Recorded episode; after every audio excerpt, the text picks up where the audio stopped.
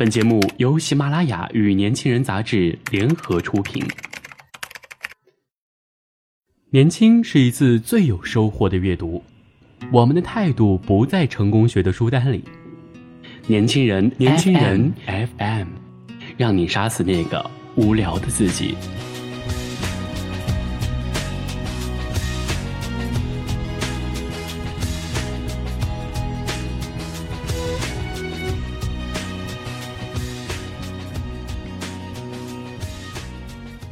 欢迎收听本期的年轻人 FM 夜读栏目，我是主播唐玲。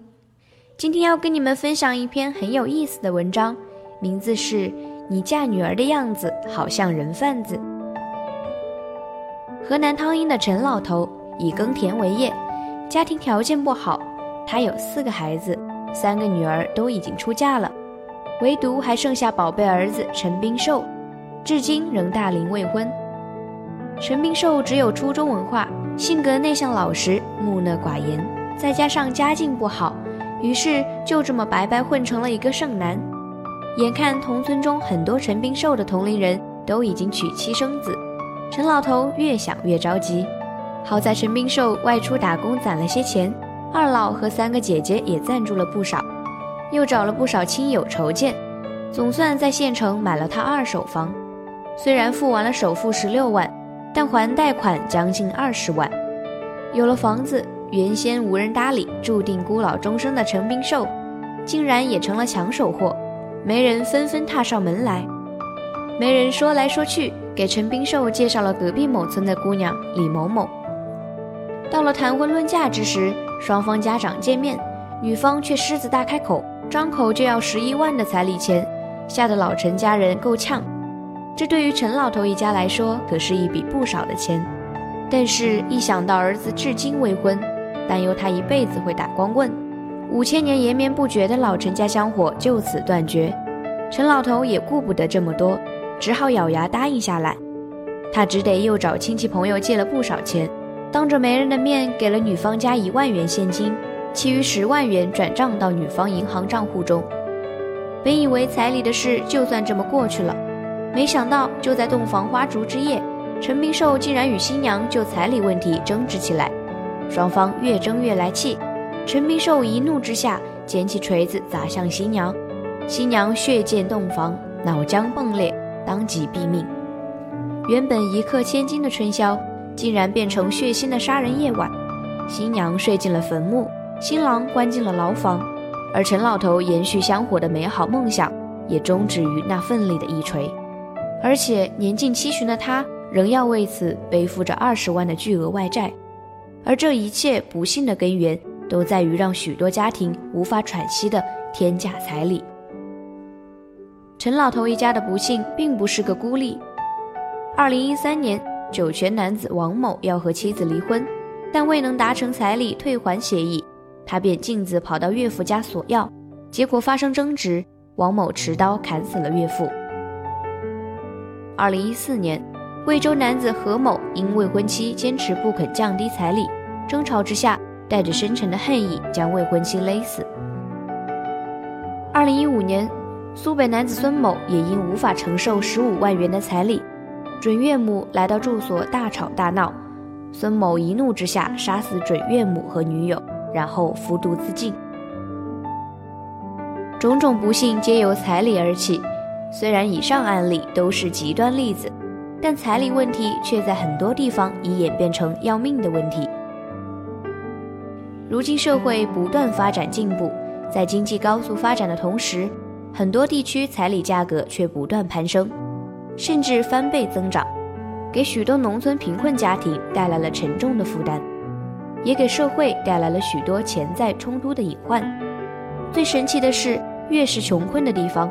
当地人越是喜欢整些死要面子活受罪的事情，彩礼价格越是高到离谱，动不动就要十来二十万，仿佛彩礼不够就显得不够阔气，缺少逢人便可吹牛逼的资本，又或者难不成是 GDP 不行，便要靠卖女儿来拉动经济？在苏北农村流传着彩礼要万紫千红一片绿和一动一不动的说法，万紫指一万张五元钞。千红指一千张百元钞，一片绿值五十元的钞票要撒一大片，一动指车子，一不动指房子。男方没有备齐这些彩礼的能力，就没有女性愿意嫁过去。如此沉重的负担让不少家庭苦不堪言，但父母为了孩子的终生大事，也只得砸锅卖铁，倾家荡产。即便欠下一屁股债，也要让儿子娶上媳妇儿。许多贫困家庭刚刚摆脱贫困，生活刚有些起色，却又因彩礼而被打回原形，因彩礼返贫。所谓儿子娶儿媳，父母脱成皮，就是说的这种现象。要说彩礼，在中国可算是老风俗了。西周时确定的婚姻礼仪合为六礼，其中纳征就是给彩礼。但在当时，多以食物充当彩礼，聊表心愿而已。周朝时，男子娶亲要送大雁，寓意夫妻恩爱，相守一生。但是进入宋朝以后，送现金作为彩礼越来越普遍。在传统社会中，女性并不视为独立的人。女性结婚被视为一个劳动生产工具，从原来的家庭转移到其丈夫的家庭，这对于抚养她的父母来说，当然就是一笔损失了。新娘的父母找新郎家要一笔钱，从把新娘当成商品的角度来讲，当然是合情合理的。学者高威认为，彩礼实际上就是起源于卖女儿。进入宋代以后，女性社会地位进一步降低。因此，卖女儿的风气越演越烈，一直流毒到如今。住在东北的老李有一个儿子，两个女儿。儿子结婚时，面对女方狮子大开口，他被逼无奈，给了女方二十万彩礼。一直到今天，他每次想起来就觉得心痛不已。二十万对于他这样的普通家庭来说是一笔巨款，是他在田间劳作了大半辈子辛苦攒下来的血汗钱。没想到竟然这样被女方家庭轻松赚走，还好老天待他不薄，老婆的肚子争气，还给他生了两个闺女。他眼瞅着这两个如花似玉的闺女，暗暗下定决心，以后两个女儿出嫁一定要把彩礼定得更高，把这彩礼钱给赚回来。他不能让两个女儿的出售价格被儿媳给比了下去，不然显得自己的女儿不是啥好货，怕乡亲们在背后嚼舌根。胡乱议论起来，那就没完没了了。那些天价彩礼出现的贫困地区，当地的百姓多半就是这种心态在作祟。没有人敢于在这场女儿售价大战中退出，真正把女儿当成一个独立的人，而不是当商品来交换。于是，在嫁女儿的时候商量彩礼，像是在售卖小鸡小鸭一样，少有从女儿的终生幸福角度去考虑。而是一门心思盘算着自己到底亏了还是赚了。人贩子贩卖儿童的时候，大概也就是这种心态了。唯一的区别是，人贩子卖的孩子到底不是亲生的。好在社会是不断进步的，在经济发达起来的地区，把女儿当商品来卖的现象正越来越少。